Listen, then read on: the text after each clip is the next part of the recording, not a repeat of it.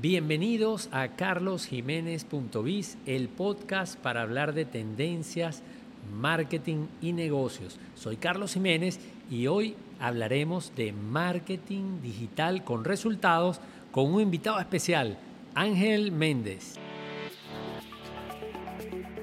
Bienvenidos a Punto Biz, el podcast para conocer las principales tendencias de los mercados actuales y cómo tu empresa puede competir con éxito. Conducido por el reconocido conferencista y autor Carlos Jiménez. Bueno, bienvenidos a este episodio de carlosjiménez.biz donde conversaremos acerca del marketing digital, pero el marketing digital con resultados y nada más y nada menos que con mi gran amigo Ángel Méndez. Bienvenido Ángel. No, Carlos, por favor. Estamos aquí grabando este episodio del podcast desde la ciudad de Orlando, en Florida, Estados Unidos, en donde reside Ángel. Y bueno, Ángel, para aquellos, seguramente muchos lo conocen porque es una persona que tiene una trayectoria en el medio.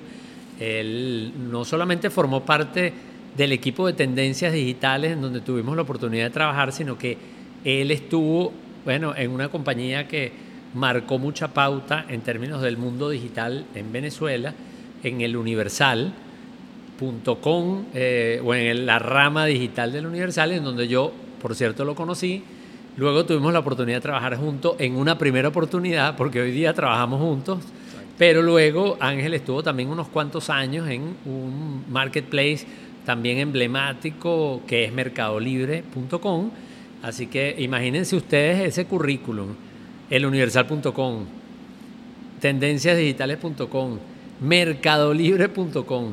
Y Ángel ahora, bueno, forma parte también de nuestro equipo de Useful, es un consultor eh, especializado en analítica digital, también en todo lo que tiene que ver con campañas de conversión de publicidad en plataformas como Google, como Meta. Así que, bueno, pero ya Ángel nos va a explicar. Así que voy a empezar por allí, Ángel. Porque siempre que yo presento a alguien, un invitado en, en mi podcast, yo lo presento mucho desde la perspectiva de, nuestra experiencia, de lo que yo conozco. Pero me gustaría que tú, si quieres agregar algo, incluso cosas que quieras comentar hasta de tu hobby personal para que la gente que te está viendo también te conozca un poquito más. No, vale, buenísimo, Carlos. ¿Qué, qué te puedo decir? La verdad, privilegio estar aquí con, siempre con Carlos debatiendo sobre estos temas digitales. Y hoy aquí en Orlando, que hemos estado hablando de cosas muy buenas y este podcast, apúntenlo porque vamos a dar muchos tips aquí súper interesantes. Voy a arrancar con una anécdota. Yo creo que eso es fundamental, ¿no? Y es la siguiente, y yo lo he dicho en clase. O sea, probablemente si alguien ve este podcast y ha formado parte de, de, los participantes en algún curso que hemos dado en el IESA, en la Católica, en la Metropolitana, allá en Venezuela o online, probablemente me han escuchado decir esto, pero voy a arrancar con esta anécdota. Yo hace siete años, para ser exacto, en un evento que se monta aquí en Nueva York todos los años, se llama LACTEC, Ajá. escuché a un vicepresidente de Google. Google tiene múltiples unidades de negocio, obviamente, pero este señor, yo puntualmente a esa conferencia quise ir porque él es el que lleva la unidad de Analytics. Okay. Ya él no está en Google, ahora está en Amazon. Se lo robaron, Jeff Bezos se lo robó a Amazon. Pero una persona audiencia le hizo una pregunta, Carlos, le dijo, oye, vale, mira, pero es que hay tanta información, tantas cosas, entonces, ¿qué hago? ¿Por dónde arranco? Entonces, a mí me quedó algo aquí, en la vida de, de, él, y él dijo, mira, yo te voy a dar un consejo. Le dijo al chico, ¿no? Que le hizo la pregunta. Ahí no yo. Haz pocas cosas, pero hazlas bien. Y entonces, cuando uno se voltea después a un mercado como este, yo tengo seis años fuera de Venezuela, igual he estado ligado, como dice Carlos, trabajo para Youthful, eh, hacemos muchos proyectos juntos, tenemos clientes en múltiples países, pero puntualmente hablando, aquí en Estados Unidos el tema de los nichos, los segmentos de mercado donde te especialistas es muy importante. ¿sí? O sea, la mentalidad de querer hacer de todo, la verdad es que es muy difícil porque hay necesidades infinitas y recursos finitos. Entonces, cuando yo llevo eso Ángel, como bien tú dices, desde el punto de vista profesional, yo al final de los días, mucha gente me conoce por el, por el ¿sabes? El approach, el, todo lo que a mí me encanta hacer de analytics, ¿no? Pero ahora yo lo defino en tres cosas, Ajá. bien concretas. Entonces, ¿qué hace Ángel? Mide, ¿sí? Con propósito, convierte, Es decir, una vez que yo tengo mi objetivo y hay campañas de publicidad, convertimos eso en resultados para el negocio. Y lo tercero, optimizamos. Entonces, medir, convertir y optimizar. Esas son las tres cosas básicamente. Bueno, no sé ustedes, pero esas tres cosas son claves. Hay muchas personas que se enfocan en la conversión, pero no miden, entonces, y tampoco optimizan, entonces es como que está incompleto. Y cuando Ángel eh, me comentó sobre ese approach originalmente, fue cuando yo le dije, bueno, vamos a conversar entonces de marketing digital, pero de marketing digital con resultados. ¿Por qué? Porque lo sabemos, lo he dicho en varias oportunidades acá, cuando hablamos de marketing en general, hay una alta asociación hoy día al marketing digital. Y luego cuando hablamos del marketing digital, hay una alta asociación hoy día con las redes sociales. Y eso no está mal, porque efectivamente el marketing hoy día tiene un alto componente digital y el marketing digital definitivamente está ligado en una alta proporción a las redes sociales. El problema es cuando pensamos que todo lo podemos hacer con las redes, que las redes sociales se convierten en una llave en mano que resuelve todo, que nos va a dar las mediciones adecuadas, que nos va a permitir la conversión, que nos va a permitir hacer todo. Y además lo hacemos sin medir, sin ver el ecosistema, y por eso me encanta este tema que plantea Ángel y lo que vamos a conversar de marketing digital con resultados. Así que bueno, después de esta introducción, Ángel, yo creo que entonces podríamos ir revisando esos tres componentes que tú estás comentando. Por ejemplo, en lo primero que es medir, que es tan importante, y el tema de, que siempre lo digo, se habla mucho de la estrategia, pero a veces se subestima el tema del objetivo, las metas. Entonces la gente quiere crecer, la gente quiere lograr cosas, pero no están claramente definidas. Correcto. Entonces, ¿cómo abordaremos entonces ese primer tema? de la medición y cómo tú, eh, desde el punto de vista de la analítica digital, porque me encuentro mucha gente con las que converso, bueno, y, tú y yo, porque hemos hablado con clientes que cuando empezamos a revisar, lo hicimos en esta semana, con un cliente de Miami, ah, vamos a revisar este site, y resulta que el site cuando lo vemos, mira, aquí no hay nada de Google Analytics, y la gente, esta gente, después que nos reunimos, bueno, tenían unas ideas de las visitas, porque la plataforma que utilizan les da las, las visitas, pero eran unas métricas muy básicas, entonces no había un conocimiento de lo que estaba pasando allí. Entonces, ¿qué, ¿qué, podemos abordar allí? ¿Qué podemos recomendar allí? Mira, lo primero, Carlos, es que hay dos, hay dos cosas importantes en este primer punto de medida. Lo primero es, y como me gusta a mí, para que la gente que no es tan técnico entienda esto mucho más fácil, ¿no? Es, tú no invitas a nadie a tu casa, ¿sí? y le dices, mira, vale, vente a una fiesta, y cuando la gente llega a la fiesta, lo que consigue es algo todo desordenado, ¿verdad que no, no? Tú no invitarías nadie a tu casa para que cuando llegue sea un desorden, punto número uno.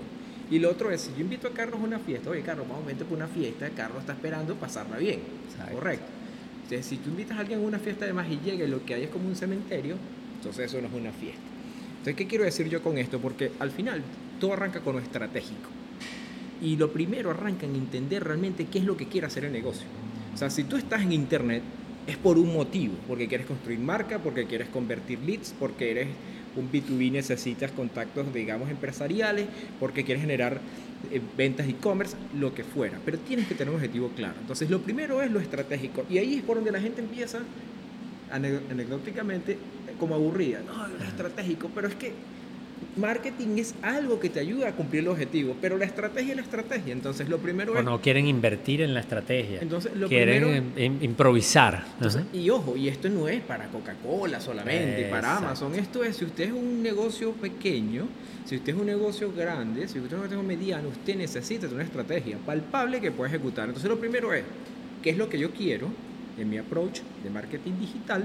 Y entonces vamos a medir qué es lo que tiene más sentido. Porque tampoco es medir por medir, es medir con propósito. Porque ¿a, qué me enfrento yo? Y, lo digo con mucha responsabilidad a través de los años, que uno cuando ve realmente, no, sí, yo estoy midiendo. Ojo, y yo no soy quien para criticar y no soy un, crítico, nosotros somos muy constructivos, yo vamos a generar resultados.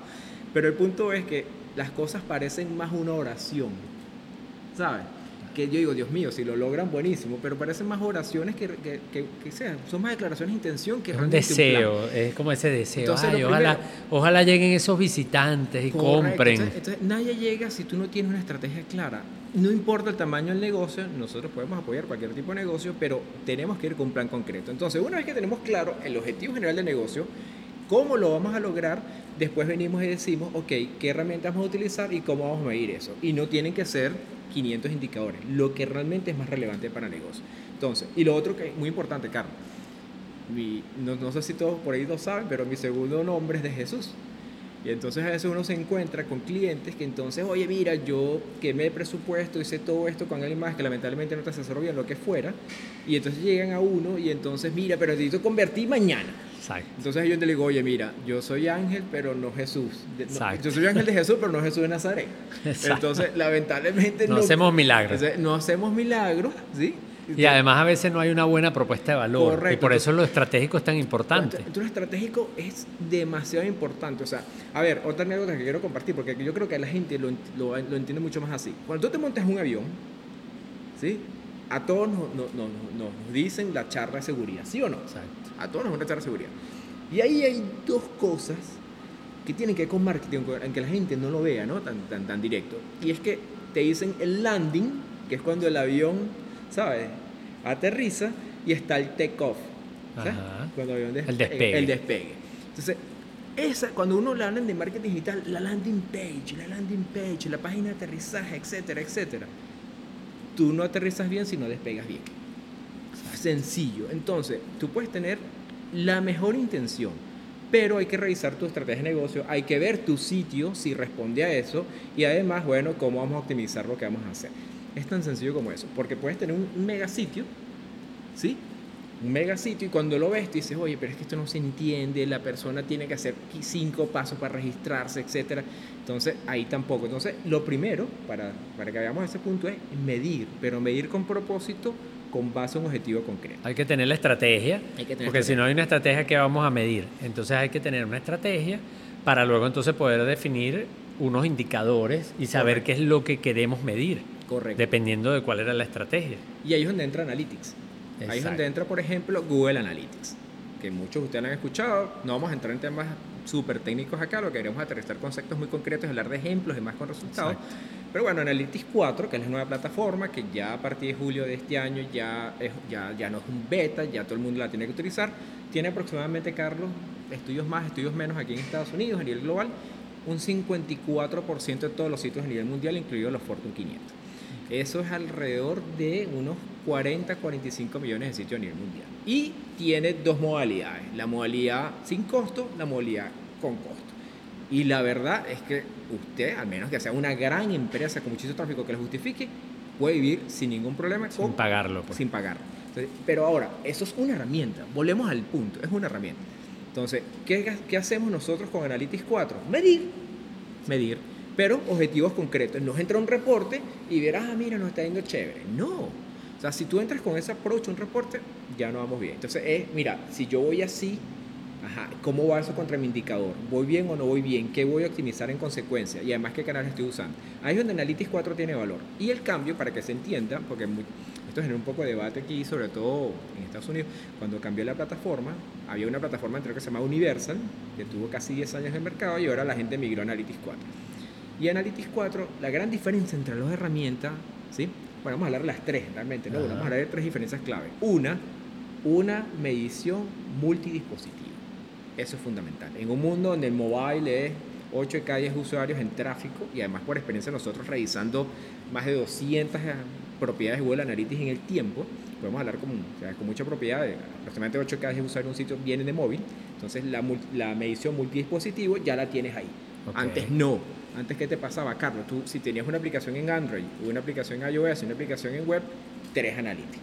es un par. No estaba integrado. No estaba integrado. Entonces, primero, medición multidispositivo. Segundo, el tema de capturar mejor la data de primer nivel del usuario, lo que se llama el first party. ¿sí? Es realmente tener la data de tu usuario de la mejor forma posible por estos temas de privacidad. Entonces tiene un modelo, obviamente, que hace que tú midas mejor a ese usuario. Y lo tercero es que se basa en eventos. Y entonces cuando la gente le dice a uno, Ángel, pero ¿qué es un evento? Una interacción. Entonces, ese, el modelo anterior se basara en las famosas páginas vistas en las sesiones, que ya es un evento, ya eso la industria quedó muy, muy relegada ahí y por eso Google hace el cambio. ¿Qué es un evento? Supongamos que alguien se registra en la página de Carlos, ¿sí? Y se registra en la página de Carlos eh, concretamente porque quiere recibir las conferencias de Carlos. Buenísimo. Entonces, ¿cuál es el evento? Un lead. Generar un, cliente potencial. Ok, pero en el formulario de Carlos, Carlos le puede preguntar al, cliente potencial, oye, mira, ¿qué tipo de compañera es tú? ¿Pequeña, grande o mediana? ¿Sí?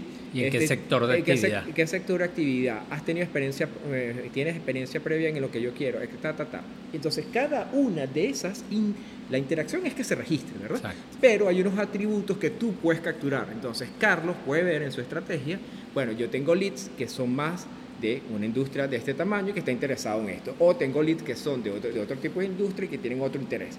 Él captura la data en base a eventos, pero con parámetros específicos. Entonces, lo que tú puedes capturar del usuario es mucho más rico.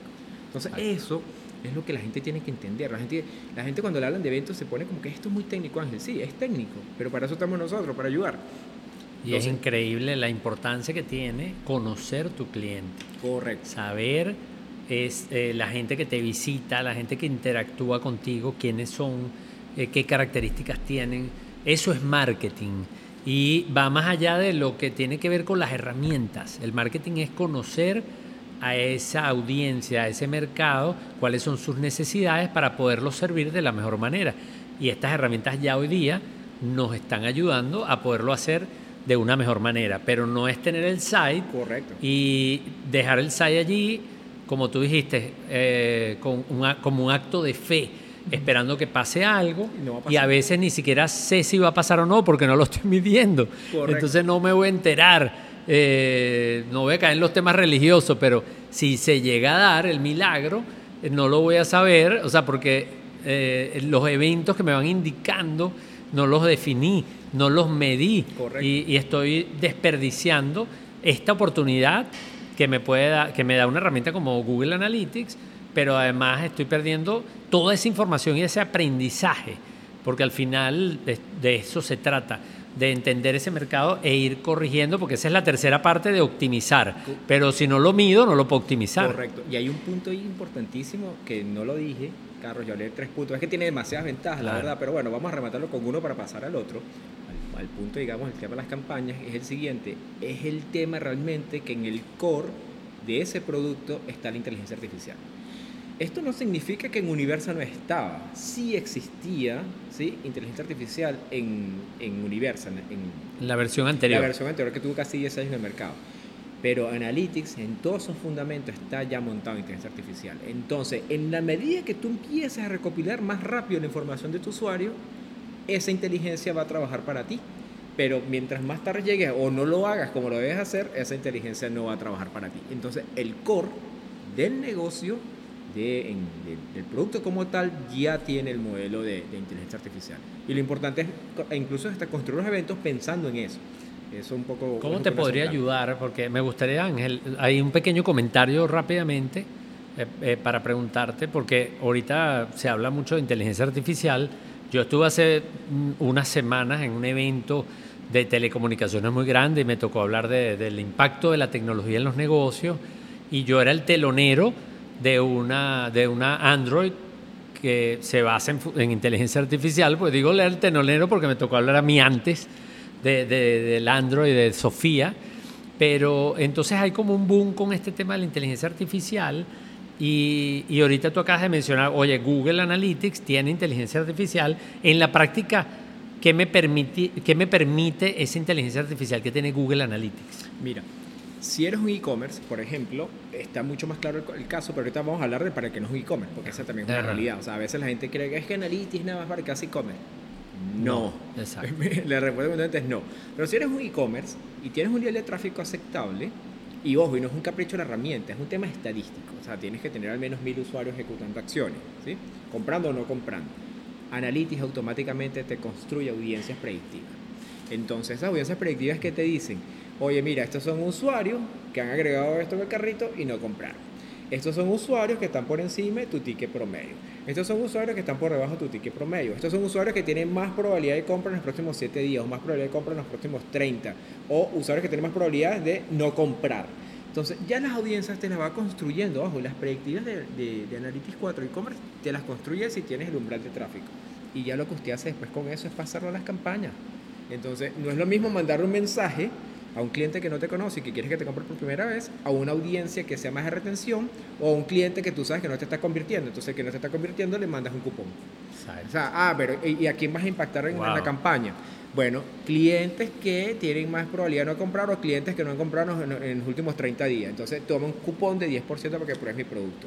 Es un approach de marketing con resultados muy diferentes a estar disparando, digamos. No estamos disparando a lo loco. Correcto. Estamos disparando, bueno, no vamos a usar lenguaje bélico, pero estás, estás apuntando a, a acciones que tienen un sentido y que obedecen a una realidad, a algo que tú estás midiendo o estás proyectando. Así que, bueno, excelente. Eso me encanta saberlo. Eh, porque bueno, creo que ahí hay un potencial, ¿verdad? No, y un punto, fíjate que lo dijimos ahorita, Carlos, disculpa ahí. No, adelante. Pues, bueno, aquí hay mucho claro, esto, es una conversación acá. lo que nos falta es el café. Sí, el café. A pesar de que estamos en un café, y voy a aprovechar las gracias a Café, Barista. a Café Barista, que nos prestó sus espacios para grabar este episodio de Punto Biz, un sitio espectacular. Bueno, eh, vamos a colocar en la descripción del, del podcast la dirección y, las propiedades de, Café Barista para aquellos que estén en la zona de, Orlando o vengan de vacaciones puedan pasar por acá y tomarse un cafecito. ¿Ok? Adelante, Ángel. Bueno, un caso concreto es, incluso este café. ¿Sí? A un café como este, que no hace e-commerce, o sea, en el buen sentido de la palabra, ¿qué le interesa medir al dueño de este café? Mira, a mí me interesa que me llamen y, en, sí, y me pregunten por el café y qué, fresco. A mí me interesa que la gente tenga una intención de visita a la, aquí a la tienda. A mí me interesa que la gente se suscriba a un boletín que yo tengo donde mando novedades del café y cómo voy renovando platos y todo ese tipo de cosas. Son cosas perfectamente configurables. De hecho, este café, ¿sí? nosotros lo ayudamos con una estrategia de medición y ellos saben cuántas personas les están llegando producto de las campañas porque los están viendo a través de Google Maps, por ejemplo. O cuántas personas los están llamando directamente impactadas por campañas de publicidad.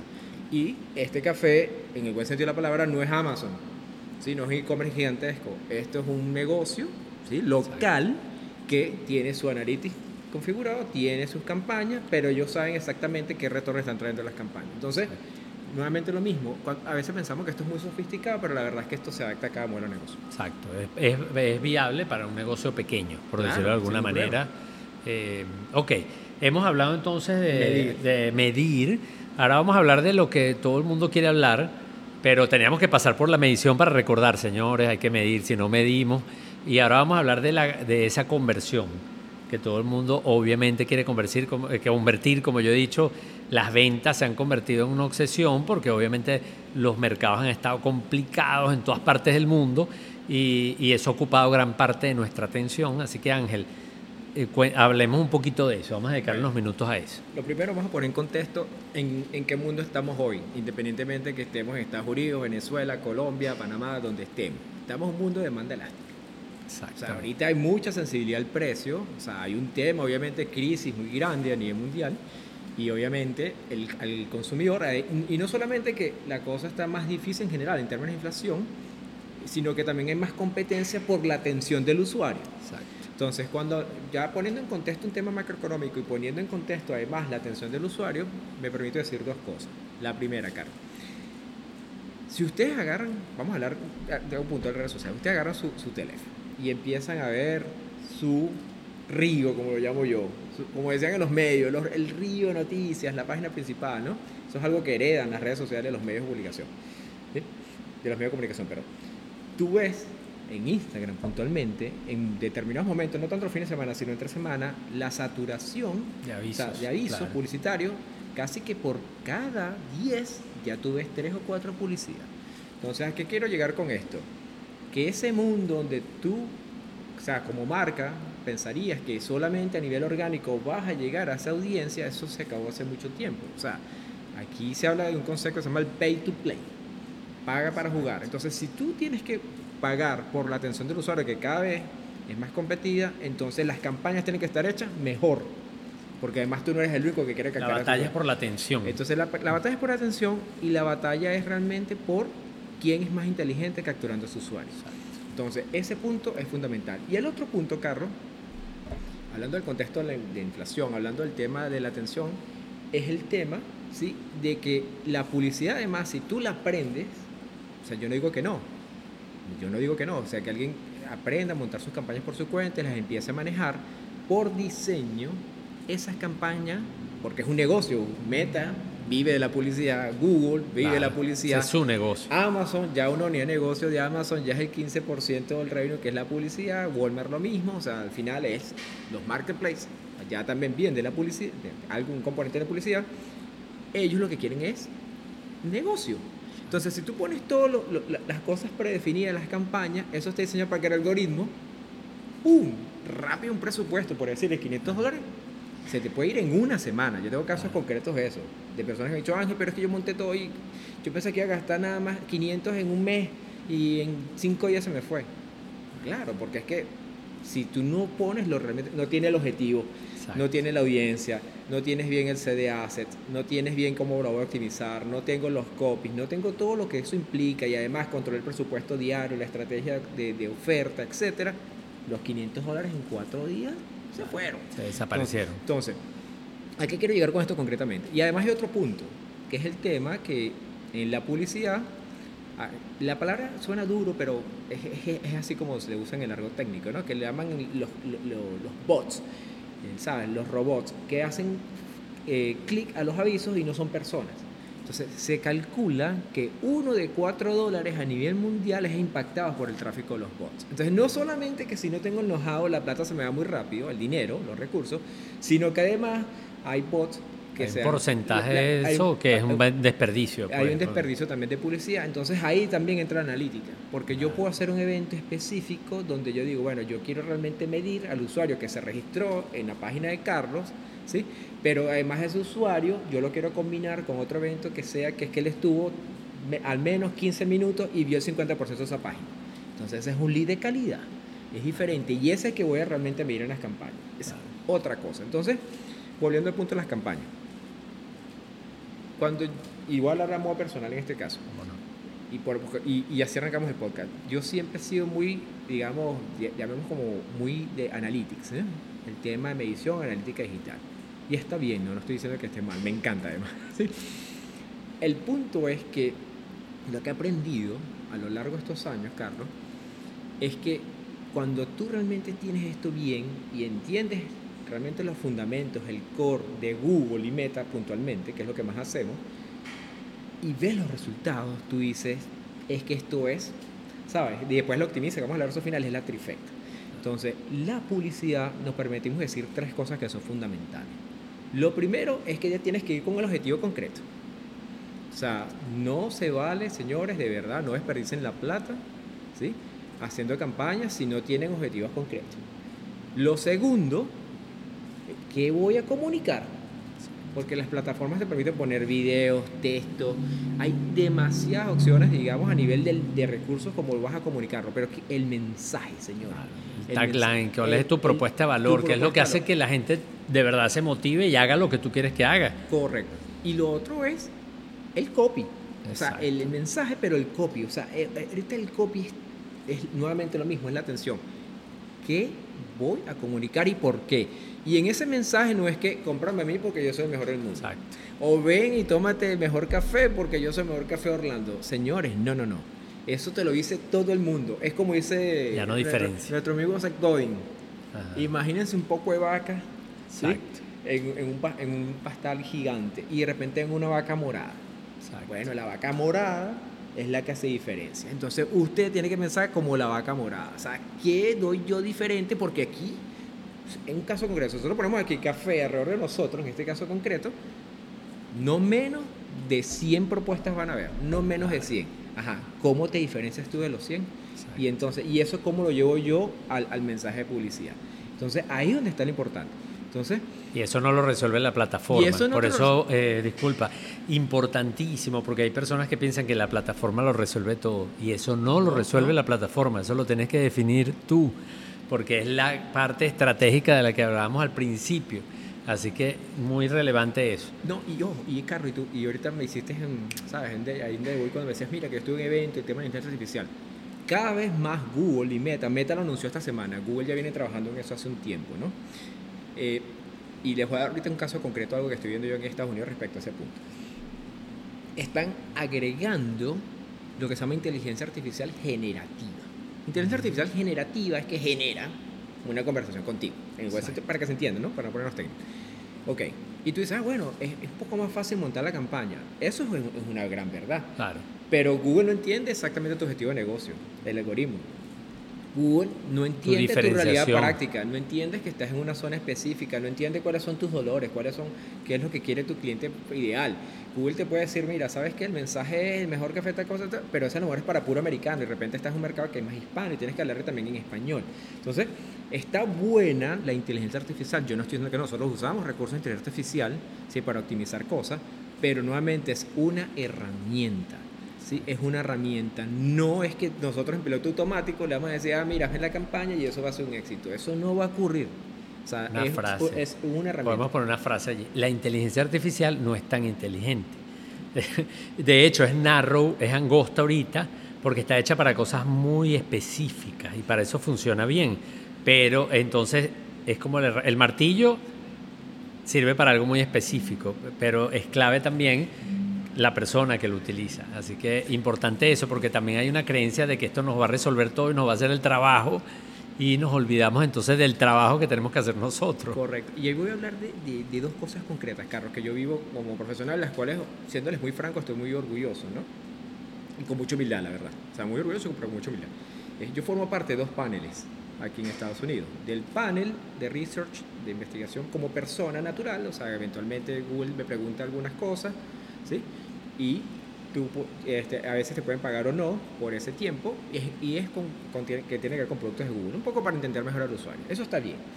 Pero formo parte del de, de, ads.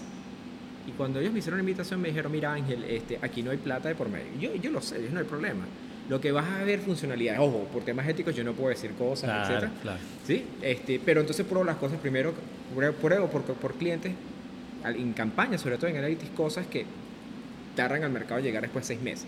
Entonces, lo que voy concretamente con esto es que en, las letras chiquitas, cuando hay funcionalidades que tiene inteligencia artificial, te dice, señores, esto tómelo, ¿sabes? Como una sugerencia, no se lo tome literal. Y al final, si usted considera que, que, el, que el, el, resultado que está viendo no es adecuado, repórtelo porque al final hay un humano en ChatGPT o en Google Bar, lo que fuera, hay un humano que si usted dice que el resultado no fue bueno, etcétera, va a haber un humano que va a estar chequeando si eso es verdad. Ah, supervisado. Entonces, entonces no, no, pensar que la inteligencia artificial nos va a hacer todo, eso está lejos de la realidad. Lo que hay que usarla a favor, usar herramientas de inteligencia artificial está bueno para ver approach mucho más rápido, etcétera, etcétera, pero no, no va a ser tu trabajo. Eso hay que dejarlo claro.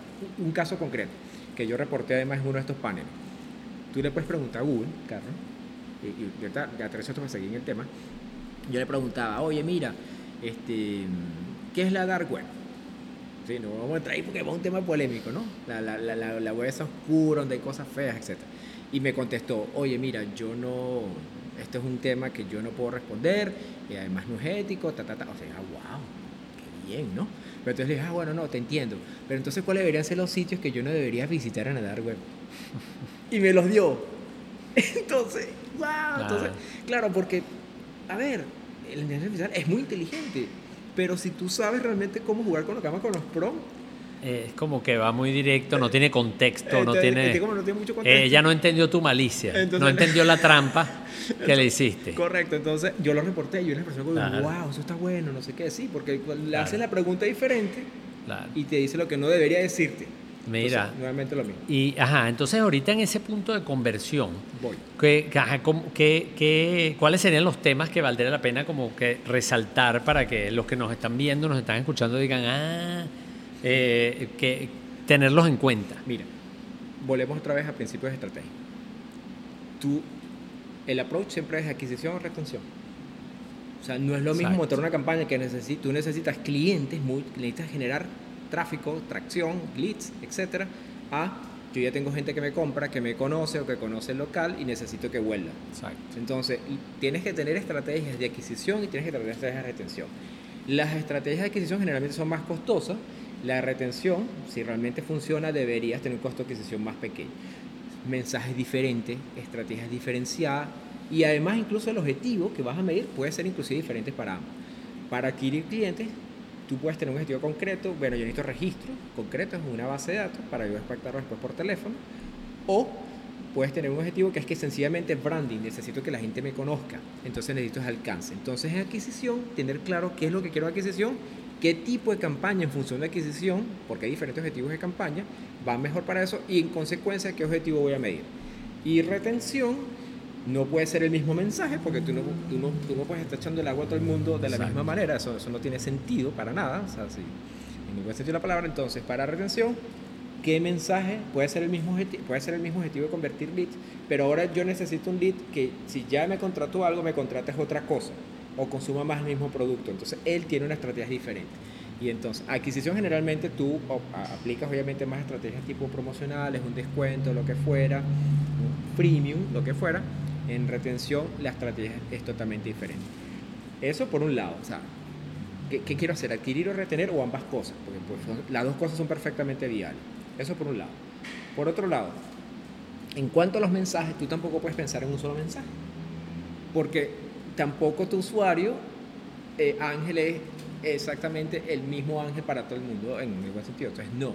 Tú tienes diferentes usuarios, tú tienes mujeres, tú tienes hombres, tienes que entender esa audiencia. Entonces, ¿qué mensaje va para ti, para cada avatar? ¿Sí? Cada avatar, o sea, o cada persona, ¿qué mensaje le voy a comunicar? Y además, variaciones de mensaje. Porque entonces tampoco es que al configurar la campaña puse un mensaje, puse un objetivo, puse. No. Sí, hay un tema importante allí. Bueno, hay, algo que yo agregaría, pero eh, quiero primero hacer una referencia a eso que estás diciendo ahorita, porque hay mucho de experimentación. Y experimentación en el buen sentido de la palabra, porque hay personas que asocian la experimentación como la improvisación. Ah, voy a probar, voy a experimentar. No, la experimentación sistemática, que es cuando tú tienes unos copies y tú los puedes comparar y, te vas quedando con lo que más te da resultado, pero el que menos da resultado lo vas ajustando. Correcto. Entonces, eh, eh, y esto me lleva entonces a lo otro que te quería agregar cuando estabas hablando, que yo venía pensando, que tú decías, necesitas esto, necesitas el otro. Yo decía, y necesitas mucha paciencia porque, eso también lo hemos hablado, porque hay algunas personas que entran, primero, hay mucha gente aquí vendiendo espejitos, ofreciendo cosas que no son verdad, porque los hemos visto, los, vemos en las redes muchas veces, diciendo yo pongo aquí esto y genero tanto, y, y hablando de unas cifras que no son reales, que no se corresponden con la mayoría de las campañas y de las experiencias no, no significa que no pueda haber casos demasiado destacados, pero la mayoría no está allí.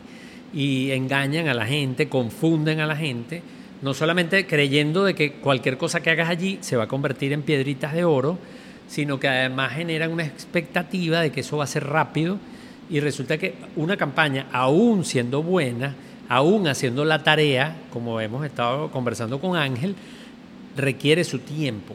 Y entonces a veces el cliente no está dispuesto a esperar ese tiempo porque viene con esa idea preconcebida y resulta que no logra resultados porque simplemente no tiene la constancia, no trabaja su audiencia y no lo hace bien.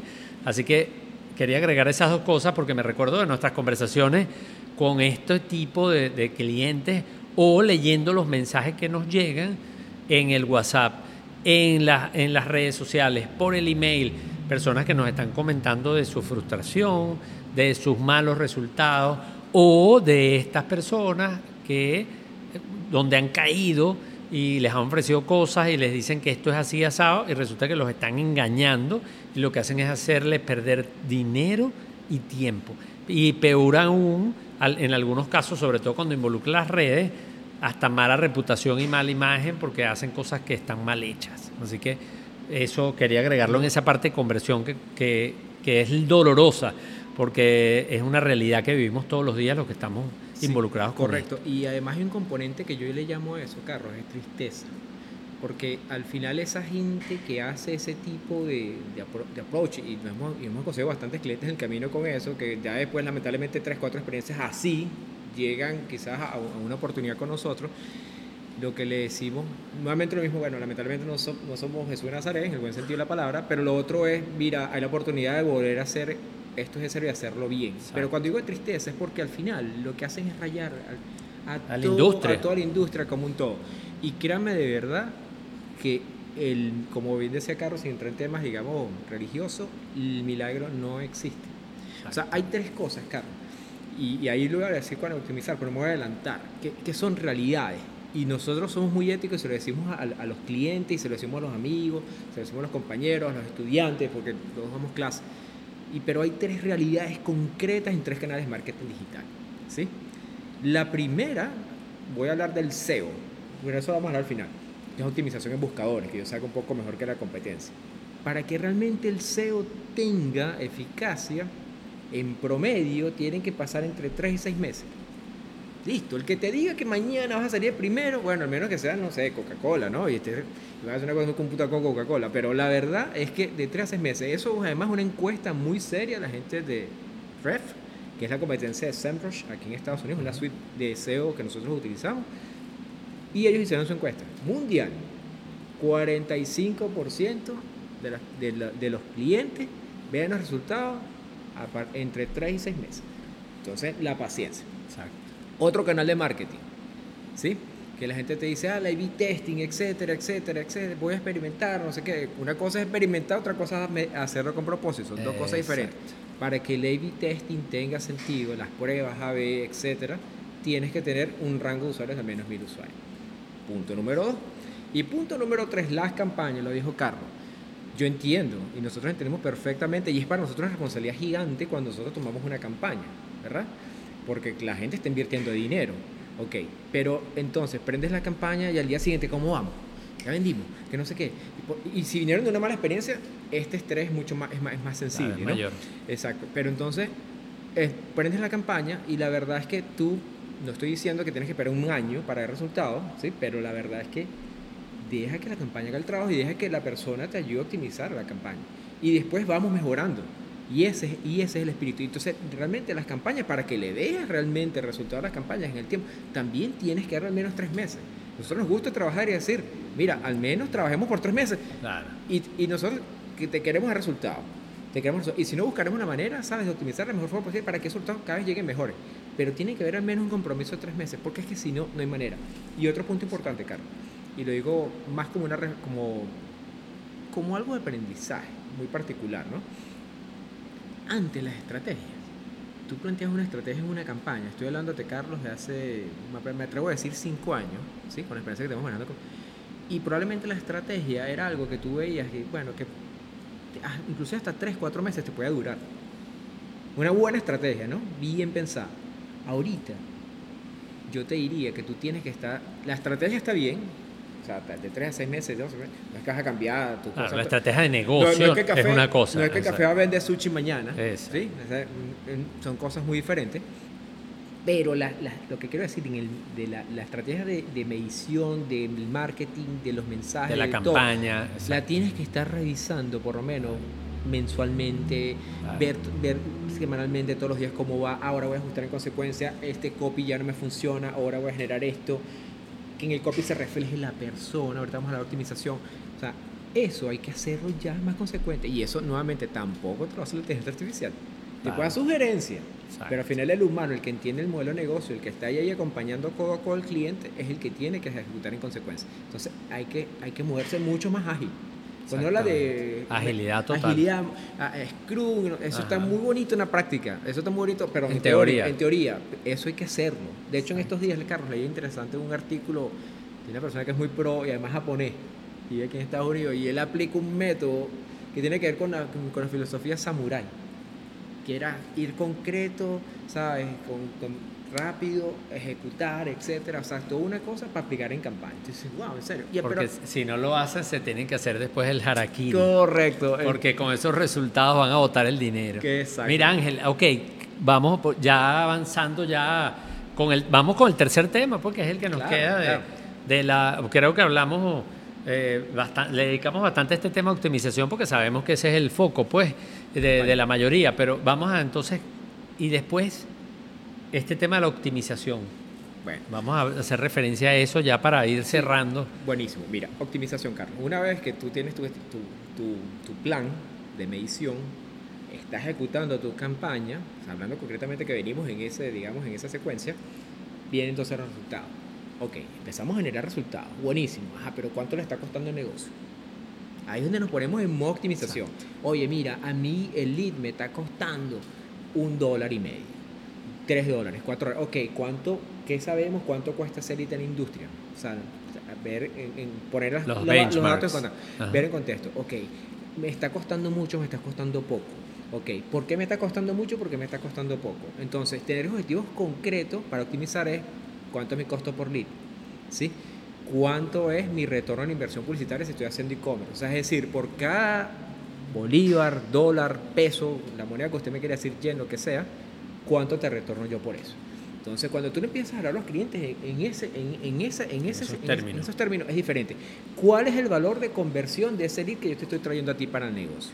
Por ejemplo, en caso concreto, si yo soy un restaurante, ¿sí? Y yo sé que cada cliente que se sienta aquí a comer en promedio gasta 20 dólares, ok, entonces yo sé hacer el valor de conversión de ese cliente.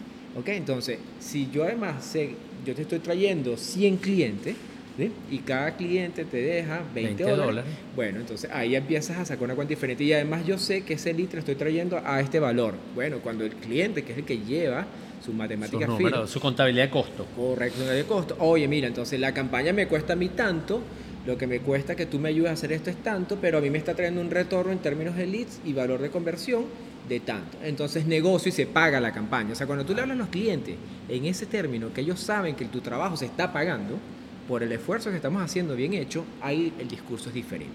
Entonces, ¿por qué? Porque una cosa es clic, ¿sí? impresiones y el famoso CTR, que es la tasa de clic, cuando usted divide clic de impresión.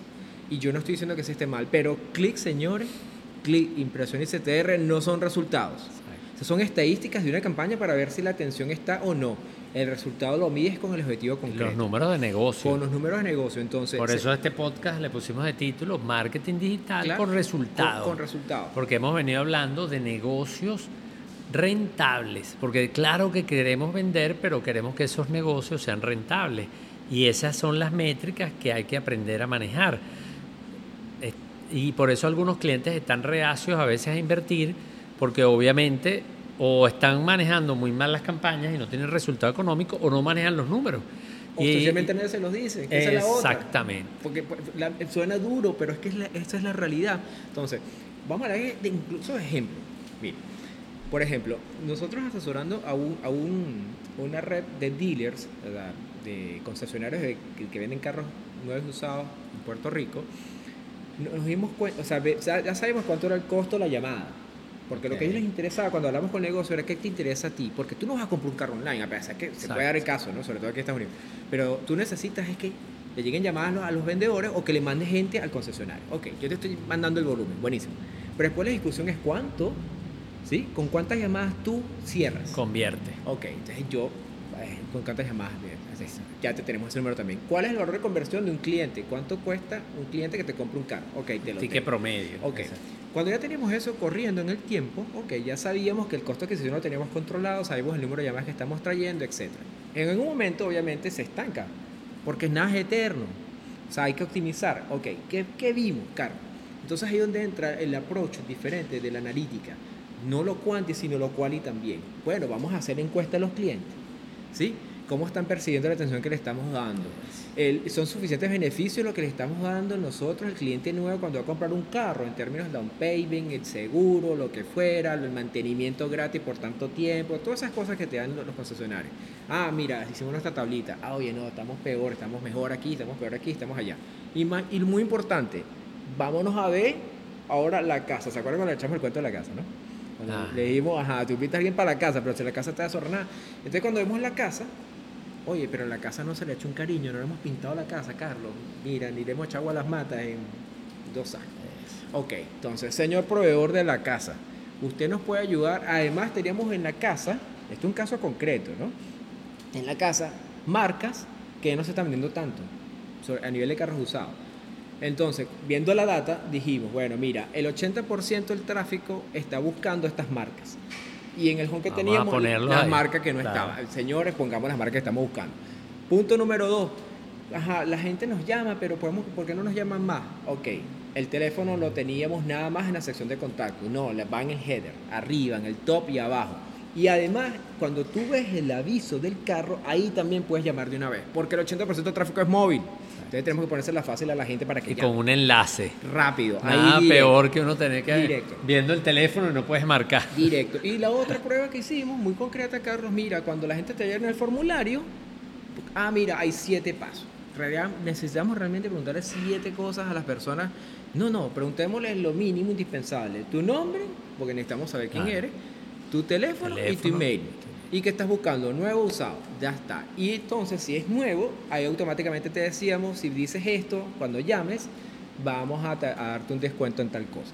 Entonces, nuevamente, buenísimo que tenemos el analytics bien, bien puesto. Buenísimo que tenemos las campañas y tenemos mucho tiempo cambiando las campañas. Ajá, pero viene el tema optimización, el tema cualitativo. Involucro local. involucrar eh, La encuesta. Eh, encuestar, eh, probar, hacer cambios en la página. O sea, y si no las cosas no funcionan, ¿qué nos pasó? ¿Qué nos pasó? Que el costo de adquisición lo mantuvimos, subieron las llamadas, ¿sí? El tráfico a esas marcas llegó mucho mejor y nos llenaron más formularios. O sea, la tasa de abandono de los formularios fue mucho menor. Pero son cosas muy concretas, Carlos. O sea, ese es un ejemplo. Otro ejemplo concreto que, que, que a mí me encanta hablar de esto. Un e-commerce.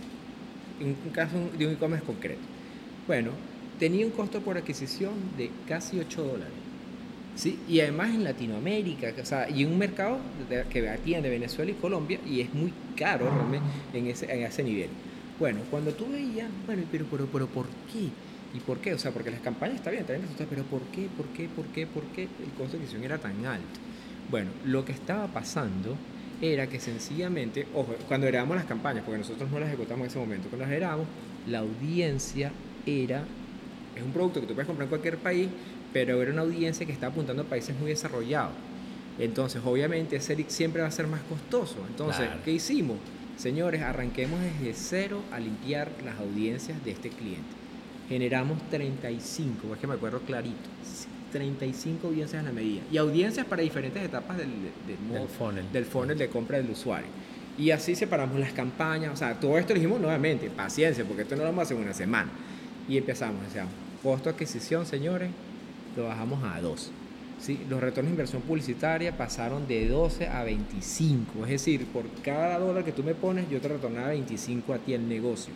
Y entonces, y el, y el presupuesto, obviamente, tú le puedes decir al cliente, ahora sí estamos en capacidad de subir, pero no es subir por subir, es subir si nosotros sentimos que vamos a impactar mejor resultados de negocio. Si no, no lo hagamos. Eso, eso es muy concreto. Y un tercer ejemplo. Un sitio, por eso estamos como diferentes industrias, porque poco para que la gente vea que esto no es nada más para Coca-Cola, Una industria que hace préstamos online. Préstamos online, ¿sí? En un mercado muy concreto. Préstamos online. Cuando empezamos a ver, bueno, la campaña empezó, bueno, primero como siempre. Y aquí fue muy concreto. Señor, usted lo que necesita son cuatro métricas. Medidas, ya, esto es lo que vamos a medir, estos son los cuatro eventos analíticos, vamos a construir todo, buenísimo, nos aseguramos que todo funcionara, corrimos las campañas, el mismo approach, empezamos. Empieza a traer leads. De repente los leads se estancan. ¿Sí? Y se estancan. O sea, nos trae durante dos meses consecutivos, nos trajo un buen número. El cliente no es que estaba insatisfecho, pero bueno, se estancaron. Bueno, ¿por qué se estancan? Vamos a revisar. Vamos, vamos con la página. Ok. Resulta que la herramienta de tercero que integra el formulario de registro automáticamente pone un pop-up no hay nada más odioso que un pop-up sino de un beneficio concreto. Y además piénsenlo cuando la gente lo está viendo aquí. Que ya el pop-up te quita el 40% de la pantalla. Entonces pensar en el usuario es ponerse en los pies del usuario. Adiós pop-up.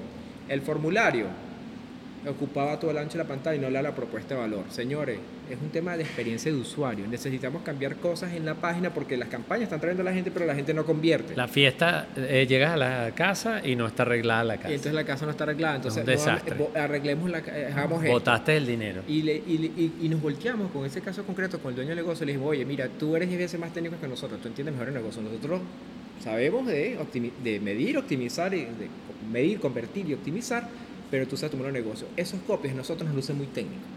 Pero si tú me dices a mí que eso tiene que ser así, por un, porque son cosas financieras, buenísimo. Pero si tú me dices a mí que lo podemos poner más sencillo, hagámoslo. Cambiemos la tipografía. Te salen unas personas, ¿sí? así como que, ah, el préstamo. Y entonces cuando tú ves el target del usuario, no se parecía ni a Carlos ni a Ángel. Esa foto que habían puesto ahí. Era una mujer de 35 años en promedio y el, y el hombre es una persona de sus 40. Bueno, ¿podemos tomar una foto? Sí, las tenemos cambiemos las personas, cambiemos los mensajes en la campaña. Entonces, cuando ah, hicimos todo eso, ¿qué pasó con las conversiones? Duplicamos un mes con el mismo presupuesto. Pero no, lo mismo, es un tema, no, o sea, las herramientas son las herramientas y con eso voy un poco cerrando, las herramientas son herramientas, las herramientas siempre van a estar ahí. Lo importante es cómo las usamos con criterio, con inteligencia y volvemos a eso un resultado. Hay que ocuparse y, y, pensar en lo que estamos haciendo. Porque no hay, eh, vamos a decir, salidas automáticas.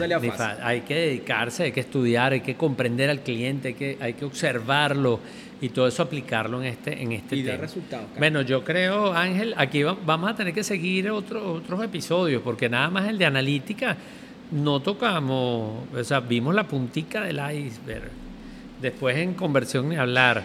Y en este último tema de optimización que me encanta, que de hecho cuando yo doy el curso en el IESA de estrategias digitales, que para potenciar tu negocio, que lo he dado con Ángel, lo dimos en Miami, eh, y de hecho lo vamos a retomar, vamos a, vamos a retomar ese, eso que veníamos haciendo. Eh, hablábamos de eso, de la importancia que tiene, cómo nosotros optimizamos esas páginas de destino donde va la gente, porque si no, los recursos los estás desperdiciando. Eh, lo que me encanta lo de la fiesta, es como que tú invitaste a la gente a la fiesta y no tenías los pasapalos o las botanas, no tenías el, eh, algo de tomar, no había ni hielo. Entonces al final la gente dice, no vale, esa fiesta. Eh, así que bueno, Ángel, de verdad que, bueno, yo le voy a pedir a Ángel un mensaje final. Vamos a poner los datos igual de Ángel en la descripción de este episodio del podcast, que como saben va a estar en YouTube y en las plataformas de podcasting. Suscríbanse y allí vamos a colocar todos esos datos de Ángel y algo que siempre le pido a las personas que invito al podcast, que es que nos recomiende un libro, pero eso después lo colocamos de sorpresa ahí. ¿Algún mensaje que quieras como dejar para cerrar el tema? Sí, muy concreto. Mira, eh, y lo dije, pero quiero cerrar con eso. Mientras la economía de la atención es más fuerte, que es como lo definimos, mientras haya más crisis, ¿sí? por aquello de la crisis, acuérdense que en la crisis además hay dos tipos de personas, como normalmente dice por ahí nuestro amigo Carlos Rosal el que llora y el que vende pañuelo. Exacto. Pero yo le agrego un tercero, el que llora, ¿sí? El que vende pañuelo y el que vende pañuelo por internet. Entonces, sé el tercero, ¿sí? ¿Sí? O sea, chévere. O sea, puedes vender pañuelos offline, digo que no, pero vende pañuelos en internet. Y muy importante, realmente dale resultados a tu cliente. Poco, mucho, obviamente siempre queremos muchos resultados, pero da resultados. Es la única manera que tengas credibilidad y que realmente le hables al dueño de ese negocio, el que esté ahí, en, sus mismos términos y realmente le vea el porqué a las estrategias del marketing digital con propósito. Si no, señores, no, y si es el del el negocio, el que nos está hablando es el dueño del negocio, exija resultados. Claro. Y, y, no se deje engañar, pero tampoco caiga pensando de que hay fórmulas mágicas. Porque si alguien le llega vendiendo pepitas de oro, usted sabe que lo va a engañar, así que después no sé qué. Recuerden que el, lado oscuro de la fuerza también existe en Internet, lamentablemente. Está el marketing digital y está el marketing. Así como es, yo, como yo digo a veces. O sea, mosca con el marketing y, y, ojo, y arranquen con algo. Con algo muy concreto. O sea, si usted quiere ser. A pequeña escala. Claro, si usted quiere ser escritor, ¿qué es lo que tiene que hacer? Escribir. La primera página. Vamos a escribir la primera página. Entonces, si usted quiere hacer las cosas bien, arranque por medir bien y después pase a la otra fase de, de, campaña y después fase de optimizar. Nosotros estamos encantados. Es más, voy a decir algo acá, Carlos, que va a estar bueno. Hemos, a través de los años, en bastantes conversaciones que hemos tenido con Carlos, y, para mí es un honor de poder debatir tantas ideas y ver esto, pero finalmente logramos a un acercamiento concreto para la compañía que sea, para el negocio que sea, de unos paquetes pensado en qué tipo de servicio tú necesites. Si eres pequeño, mediano, grande, no importa, tenés un paquete que responde a eso y que concretamente nosotros te podemos ayudar a ti. Eso va a estar próximamente en en Ya está, yo de- creo que ya YouTube. está. Porque Ya está. acabamos de Buenísimo. publicar el site eh, Useful. Eh, la dirección es usefulagency.com. Y Buenísimo. allí, va- si entran, van a ver, no solamente van a ver a Ángel allí, sino van a ver esos paquetes que él preparó, que son hechos para negocios pequeños y medianos. Y así que vamos a colocarlo también en la descripción. Buenísimo. y Para que lo tengan allí. esa- ahí lo tienen de Premier, por favor. Nosotros de verdad estamos comprometidísimos en hacerles que, que midan, que conviertan y que optimicen de la mejor forma. Ya nosotros arreglamos la casa. Ya nosotros Para que Exacto. todos puedan entrar allí en usefulagency.com No, y vean lo que tienen que Exacto. ver, que los va a ayudar muchísimo en O esto. sea, hay que dar ejemplo. Así es. Entonces, así va. Vale, muchas gracias Ángel, un millón de gracias por, por estar aquí conmigo en esta conversación tan amena y a todos ustedes que nos estuvieron viendo, por favor suscríbanse, den- denle like al, al video, manden su comentario, que la verdad que ese es un gran regalo que nos pueden dejar a, to- a nosotros dos que hemos estado conversando con ustedes acá. Un abrazo y muchas gracias.